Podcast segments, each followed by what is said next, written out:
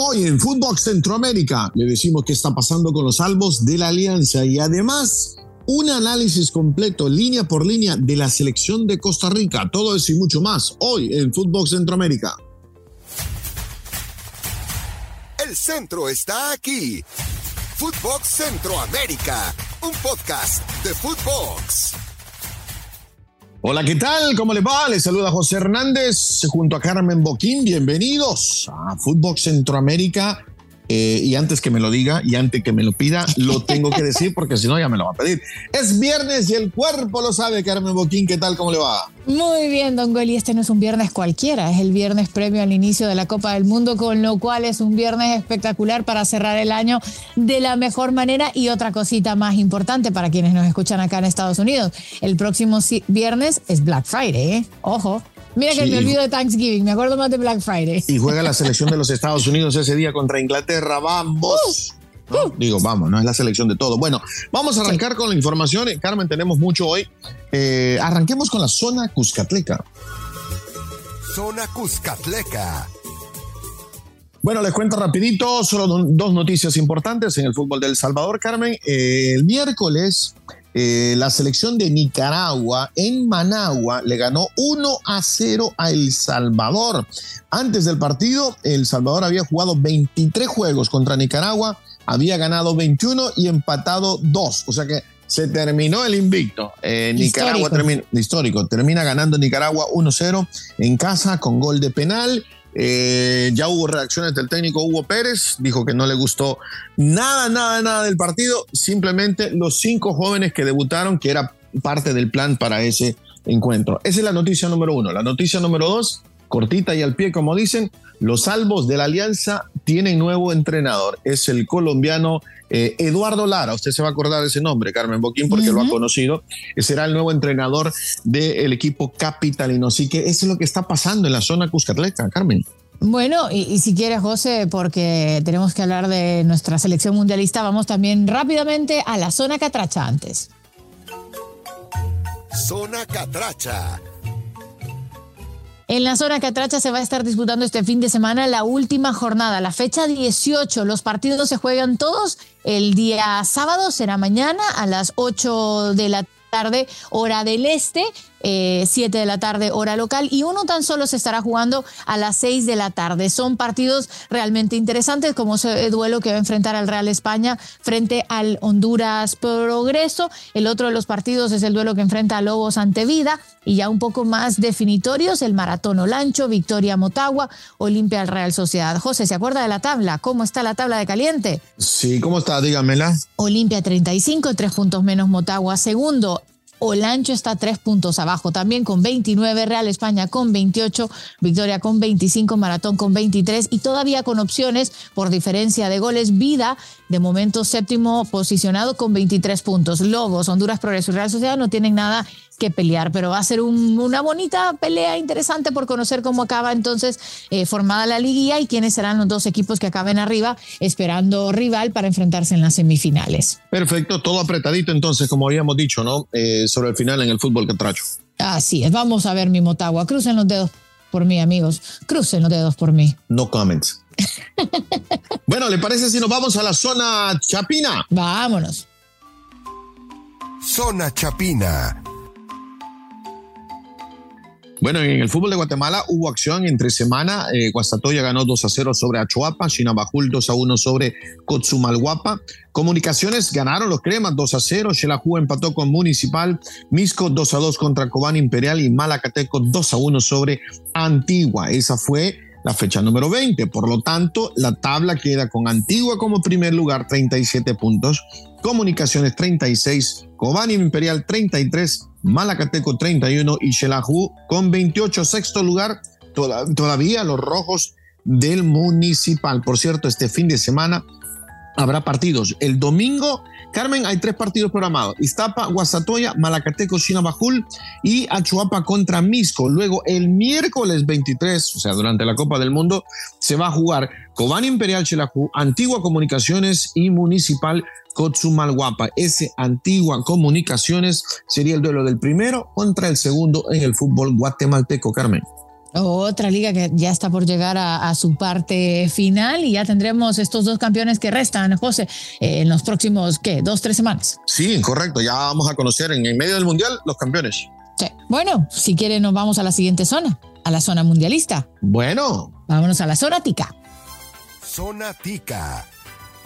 Bueno, José, eh, este yo creo que ha sido el momento que hemos estado esperando, un poco eh, la participación de Costa Rica en esta Copa del Mundo. Eh, vamos a hablar, si te parece, José, de lleno de esta selección, lo que tiene, lo que promete, de esas 26, esos 26 jugadores que están en la convocatoria de, un hombre, Luis Fernando Suárez, que pretende hacer otra vez más historia y grandes cosas con su selección de Costa Rica. Sí, este será el sexto mundial para los chicos, Carmen, tercero de manera consecutiva. la idea es el mejor rendimiento lo tuvieron en el 2014 en Brasil, llegaron a, cuartos de final. Eh, donde fueron eliminados por Países Bajos en la tanda de penales. Eh, Costa Rica, recordemos, Carmen, se clasificó a este Mundial de Qatar en la repesca tras imponerse sobre Nueva Zelanda. Eh, hay que decir también algo que creo que es importante, el recambio que hubo con la llegada de, Suárez, José, y cómo alabamos justo en este programa el hecho de que él llegara, ganara todos los últimos partidos, lo hiciera de una manera muy segura y logrando así la clasificación, independientemente que fue por la vía del repechaje, siendo luego superior en Qatar ante, ante una selección que a un partido yo creo que era muchísimo más accesible. Así que muy bien por Costa Rica, que se logró meter en esa cuarta plaza de los que tenían acceso de, CONCACAF y ahora serán los centroamericanos que tengan que poner alto el nombre de nuestra zona. Correcto. ¿Le parece si vamos analizando la selección TICA eh, o como le dicen, la CELE, eh, línea por línea? ¿Le parece? Arranque usted, Carmen. Vamos, arranco yo si quiere con esa línea de, los arqueros. Aquí sí entraré de lleno en los tres porque pues solo son tres. Eh, voy a arrancar por Sequeira, un jugador que está en el Lugo de España. no ha tenido la mayor cantidad de minutos con su selección, pero evidentemente llega como ese tercer portero. Esteban Alvarado, de Herediano, yo creo que él sí tiene un poquito más de papeleta, sobre todo por lo que ha hecho en la liga local y con su equipo, pero obviamente eh, cualquier arquero que esté por detrás de Keylor Navas siempre va a tener que esperar un poco su momento para el banquillo. Lo dijo el técnico, tiene siempre disposición, siempre tiene ganas, siempre tiene alegría. Eh, sabemos que lo complicado con Navas, José, ha sido que a pesar de que este es su tercer mundial, ha sido en el que peores condiciones llega. 17 partidos sin jugar, es suplente en el PSG de Galtier. Em, por detrás de Donnarumma. El último partido, imagínate, que jugó fue en junio, justamente el repechaje eh, ante Nueva Zelanda en Qatar.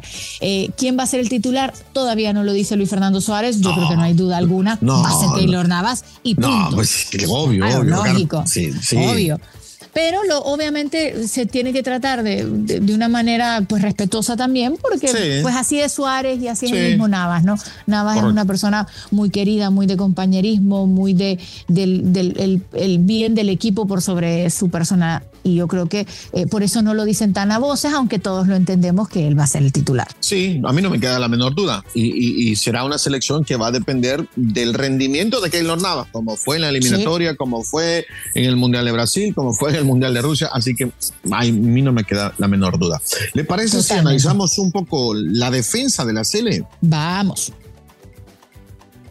Bueno, la defensa eh, lleva varios jugadores, eh, Francisco Calvo, Juan Pablo Vargas, eh, está Kendall Watson, está Oscar Duarte, está Daniel Chacón, Casey Fuller, Carlos Martínez, Brano Oviedo y Ronald Matarrita. Yo me voy a enfocar en los más veteranos, en los de más experiencia. Yo creo que la experiencia va a ser más importante y va a ser el, el ingrediente que le va a brindar esta selección de Costa Rica. Francisco Calvo tiene 30 años, 75 partidos con la selección, no convirtió en la eliminatoria, pero eh, jugó dos partidos en el Mundial de Rusia eh, contra Serbia y contra Brasil, por lo tanto esa experiencia, em, el no, no sentir el, miedo escénico creo que va a ser fundamental. Eh, hablando de, experiencia, ¿quién más que Kendall Watson? Carmen, 34 años, 63 partidos con la selección, tiene nueve goles con la selección.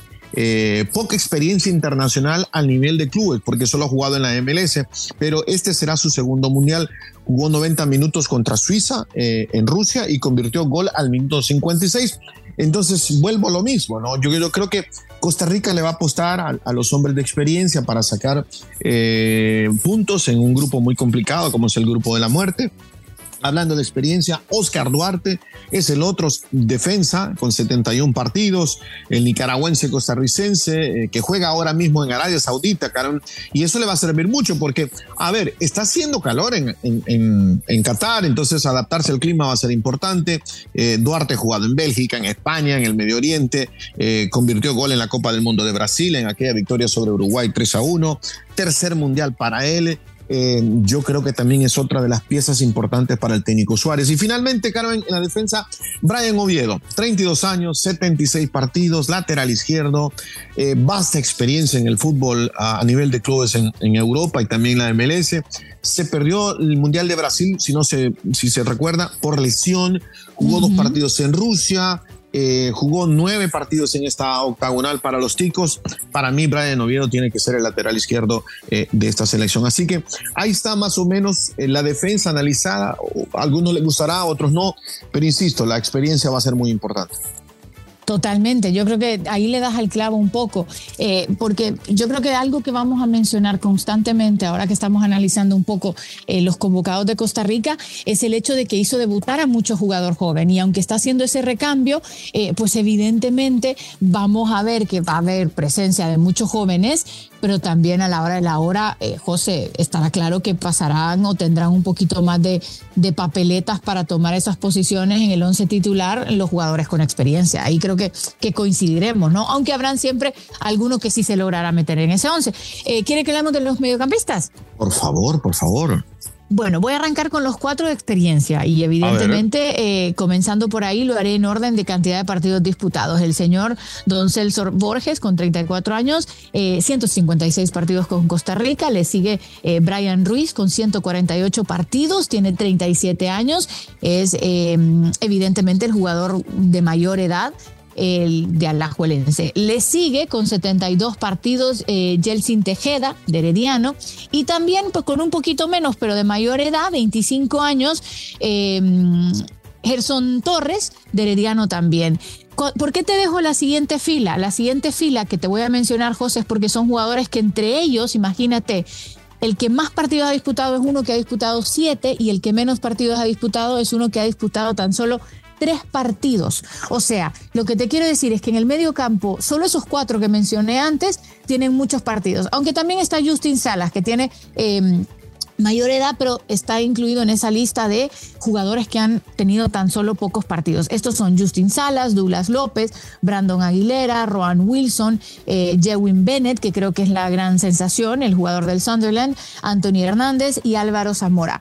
Eh, José, tener tres partidos con tu selección y que el cuarto sea en un mundial, yo creo que tendrá un recambio en la banca. Eh, creo que Suárez estará pensando también en el mundial del, del 2026. Dirá, bueno, las salida para los veteranos, es lo que tengo, no hay más pero por lo menos le doy la experiencia, el conocimiento a estos chicos jovencitos de 26, 24, 19, 20, 18, 20 y 21, para que en seis en cuatro años, bueno, tres años y medio, eh, tengan todavía ya la experiencia y el recorrido de decir, fuimos mundialistas y hemos regresado a la Copa del Mundo. Este es mi parecer y mi percepción de lo que está haciendo, porque Suárez la tiene clara, él quiere a largo plazo estar con Costa Rica. Sí, sí, sí, me, parece bien, me parece que está pensando bien, me parece que también acepta, ¿no? De que está en un grupo complicado con España, con Japón y con Alemania, eh, pero a ver, con experiencia, con mente fría, aprovechando los momentos, creo que Costa Rica puede dar una sorpresa. Eh, ¿Le parece si analizamos un poco la delantera? Porque ahí también son poquitos, ¿eh? Sí, sí, sí, vamos. Bueno, Luis Fernando Suárez solo lleva tres delanteros, Carmen. Lleva a Anthony Contreras del Herediano, llega, lleva a Joel Campbell, que lo conocemos del Club Deportivo León en el fútbol mexicano, y también Johan Venegas de la Liga Deportiva Alajuelense. Bueno, eh, voy a arrancar con los más veteranos porque insisto, creo que es lo importante de esta selección. 30 años para Joel Campbell, 119 partidos, 25 goles con la CL. Ese era el hombre gol de este seleccionado, no, no hay ninguna duda. Eh, sobrada experiencia en el fútbol internacional con diferentes equipos eh, en Europa, en el fútbol mexicano, donde arribó en el 2018 después del Mundial de Rusia. En Brasil jugó cinco partidos, titular inamovible, anotó gol contra Uruguay, eh, tercer y último mundial, creo yo, para Joel Campbell, pero esa experiencia va a ser muy importante en la delantera. Es el hombre distinto, es el que puede cambiar un partido. Y a ver, que no me vayan a em, confundir lo que voy a decir, Carmen. Para mí, Joel Campbell es el Messi de los ticos. Totalmente. Totalmente, ¿no? Bueno, por lo menos usted, por lo menos usted a mí, a mí me, han dolido muchos de los goles que ha metido, ¿eh? Bueno, bueno, a mí también, a mí también. Pero que no se confunda lo que digo, eh, es el jugador distinto. Luego, eh, el otro delantero de experiencia eh, es, es, obviamente Johan Venegas. 33 años, jugador de la liga, 82 partidos ha jugado con la selección, puede jugar las tres posiciones de la delantera, tiene poca experiencia internacional a nivel de clubes, pero jugó dos partidos en el Mundial de Rusia, o sea, el, el miedo escénico vuelvo a lo mismo, creo que no le va a afectar. Esta es su segunda Copa del Mundo consecutiva y si Costa Rica termina jugando con dos delanteros, creo que serán Campbell y Venegas. Ahora, el que se mete en la lista y en esa reconstrucción que usted está hablando de, llevar gente joven, sangre nueva, Anthony Contreras, 22 años, jugador del Herediano, puede jugar también las tres posiciones en la delantera, solo nueve partidos con la selección, tiene dos goles, anotó dos goles justo contra El Salvador y Estados Unidos. Sangre joven, yo me parece que, que Contreras tiene que aprovechar este momento. Tiene ser, ser experiencia internacional, un excelente rendimiento y lo puede eh, hacer llegar a alguna oferta de algún equipo europeo. Así que creo que Costa Rica, insisto, Carmen, la experiencia de Navas, la experiencia de los defensores, lo que tú mencionabas del medio campo y la experiencia de, de, de Campbell y de Venegas será como Costa Rica va a tratar de, dejar una buena imagen en este Mundial de Qatar. Y quiero resaltar una cosa también, de los 26 convocados, eh, voy a mencionar los que juegan en una sola liga, que es Arabia, Colombia, España, Francia, Inglaterra, México, Turquía, tres de la MLS y preste atención, 16 juegan en la liga local. Esto no pasaba antes. Yo creo que si analizamos sobre todo la, última, la de 2014, la mayoría eran legionarios. Entonces creo que también esto te demuestra un poco eh, que, tuvo que tirar de lo que tiene, que es lo que hay y es la mejor eh, formación que pudo llegar. Tengo un 11 tipo, José, si quieres se lo repaso, eh, que es el que he encontrado en una proyección que presenta un medio de Costa Rica y dice que el 11 tipo debería ser Navas en la portería, Fuller, Duarte, Calvo, Oviedo, centro del campo para Torres, Borges, Tejeda, eh, Bennett y arriba Contreras y Campbell. Mire, ponen a Contreras por delante. Eh, creo que es un once interesante que aún mezcla eso, ¿no? La experiencia, experiencia y un 20% de juventud. Es que también eso tiene sentido. Contreras con Campbell adelante, imagínate. La veteranía y experiencia de Campbell para controlarlo, ¿no? Y, la rapidez, velocidad, frescura de, un chico como Anthony Contreras. A mí me parece que Costa Rica no puede sorprender. 23 de noviembre contra España en el estadio Al Tumama. El 27 contra Japón en el, estadio Al Rayyan. Y el primero de diciembre contra Alemania en el estadio Al Bait. Así las cosas con la selección de Costa Rica. ¿Algo más que agregar, Carmen? Sí, agregar lo del tema del amistoso frente a Irak, que fue cancelado el día de ayer. Recordemos eh, que Costa Rica está haciendo base en Kuwait. Se fue por tierra, José, ocho horas hasta tener ese amistoso. sí, sí, sí, para tener el amistoso con Irak. Llegaron a la frontera en Basorra y el problema fue que habían dentro del acuerdo, cuando se negoció hacer el amistoso, se dijo que no iban a sellar el pasaporte. Acuérdense que cuando sellan los pasaportes de, en Irak, eh, hay muchos países, incluido Estados Unidos, que luego no te dejan ingresar más nunca en tu vida punto. Eh, porque, bueno, no se puede. Entonces, cuando ya le, las autoridades de migración les empezaron a pedir pasaportes y que les iban a sellar, dijeron, eh, eh, agarro mis tiliches, me regreso ocho horas para atrás y no hay amistoso. Eh, ha amenazado Irak con demandar y bla, bla, bla, pero bueno, seguramente esto no va, no va a proceder en lo más mínimo. Y una cosita que quería agregar, Canadá. Canadá le ganó a Japón, ¿eh? 2-1, ¿eh? Ojo, bueno, ojo, balón parado, córner y penal. Vamos, Costa Rica. Sí se puede. Bueno, Carmen, eh, las redes sociales, por favor, para terminar. Footbox Oficial, síganos. Eh, recuerden que la próxima semana nos metemos modo Costa Rica en el Mundial. Haremos previa, analizaremos el postpartido en ese debut ante España y ilusionados con lo que la le puede hacer, que el gran objetivo es que deje en alto la zona y que nos ponga muy, muy, muy orgullosos. Muy bien, Carmen. Eh, pase buen día, feliz fin de semana para usted, para la productora, para Checo y pura vida. Chao, chao. Esto fue Footbox Centroamérica, un podcast exclusivo de Footbox.